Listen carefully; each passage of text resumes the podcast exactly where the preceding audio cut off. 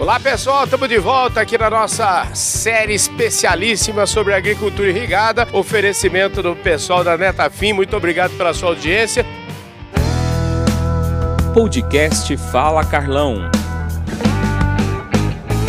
E de novo hoje aqui, mais uma vez, na presença aqui do Dr. Lineu Rodrigues, aqui do meu lado esquerdo. Tá bom, Lineu?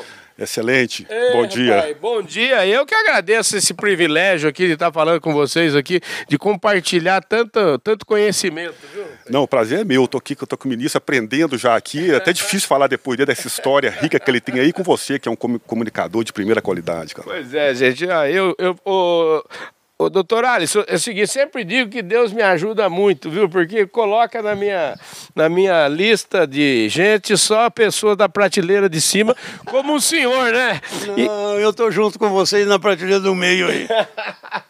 Esse é o... Ô, ô, doutor Alisson, nós falamos, ontem o senhor contou lá a história, até, vamos dizer, chegar bem pertinho da faculdade, o senhor já estava é. ficando um homem prático. Bom, eu tinha pedido ao meu pai, que era agrônomo, uhum. que ele conhecia bem aí as escolas escolas todas e, uhum. e, tinha colegas de várias regiões. Tem lá a escola de agronomia, ela é de origem americana, é uma missão evangélica, mas os americanos são sempre muito práticos nas coisas deles uhum. e gostam muito de formar o que eu acho que é importante para você. É, cientificamente, eles vão te dar o, o rumo, pro, se você quiser sair bem, uhum. mas você tem que também trabalhar.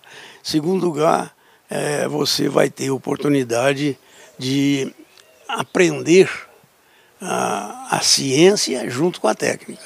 Eles são muito cuidadosos lá nessa, nesse entrosamento, fazer conhecimento e usar o conhecimento. Uhum.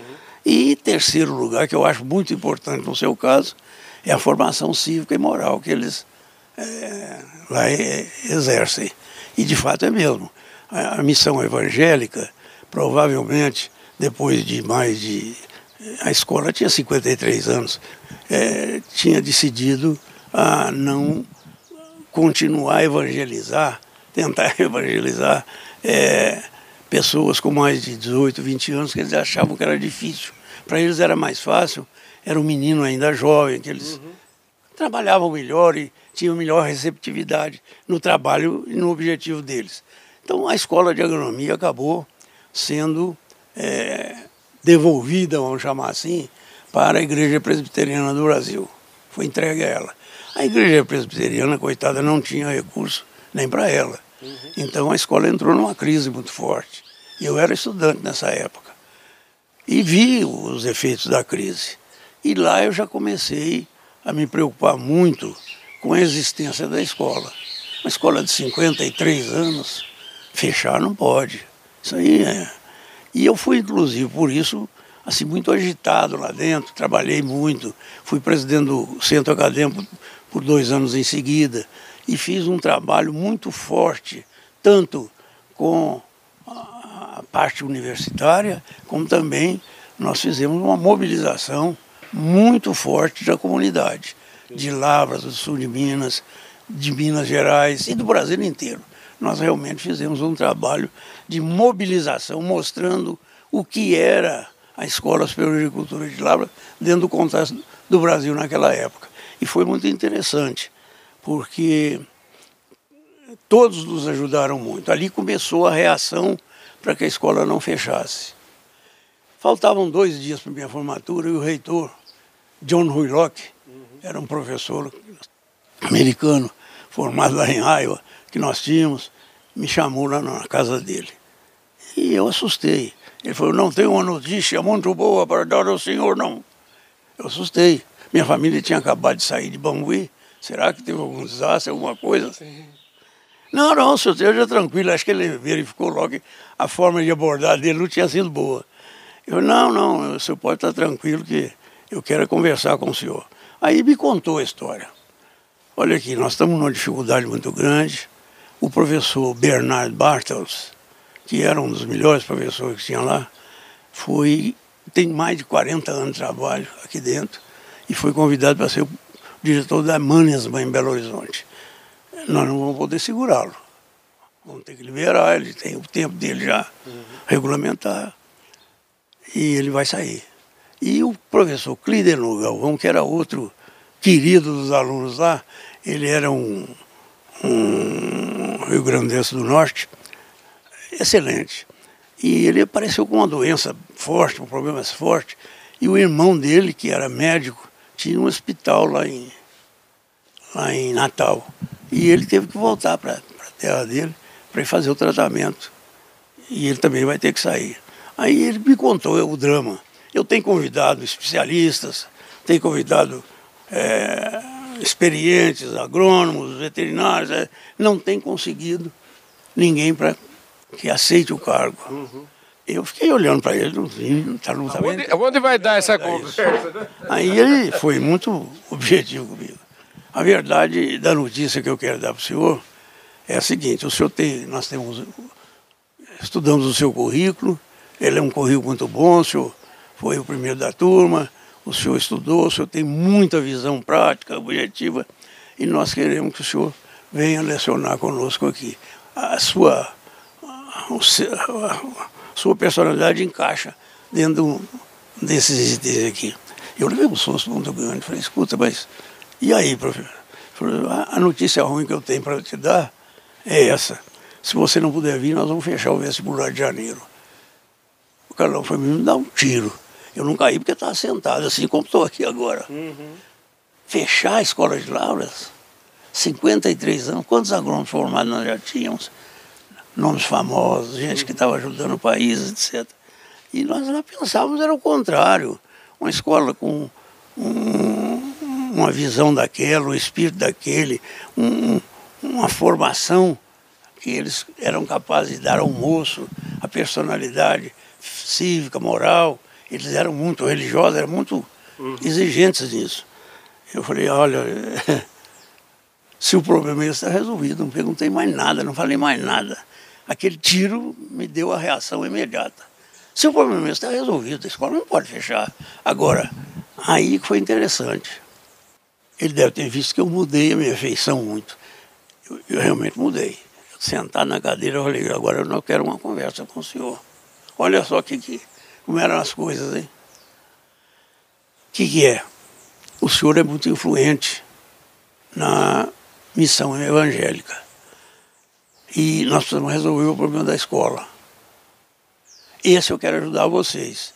Mas eu quero dizer ao senhor, sinceramente, que eu não venho aqui só para ser professor, não.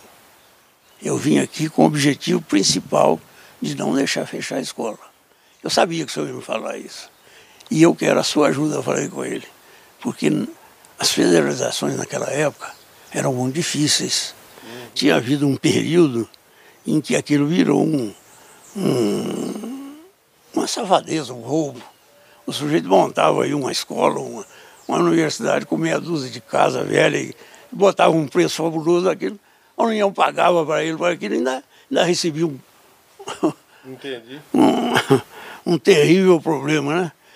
E lá nós queríamos o contrário, né? Nós tínhamos lá uma escola que estava deficiente já pela falta de recursos, mas que tinha um espírito muito forte. E que nós quiser, o que nós queríamos era manter aquele espírito para formar com o objetivo que eles sempre tiveram. Formar o homem, o homem na sua essência. E aquilo para mim era muito importante. Olha, foi um fato interessantíssimo. Primeiro, eu não perguntei se eu ia ter onde morar, onde é que eu ia comer, onde é que eu ia dormir. Uhum. Eu tomei a decisão. Eu já tinha para ir onde ia. O pior era agora falar que eu não ia mais, né? E...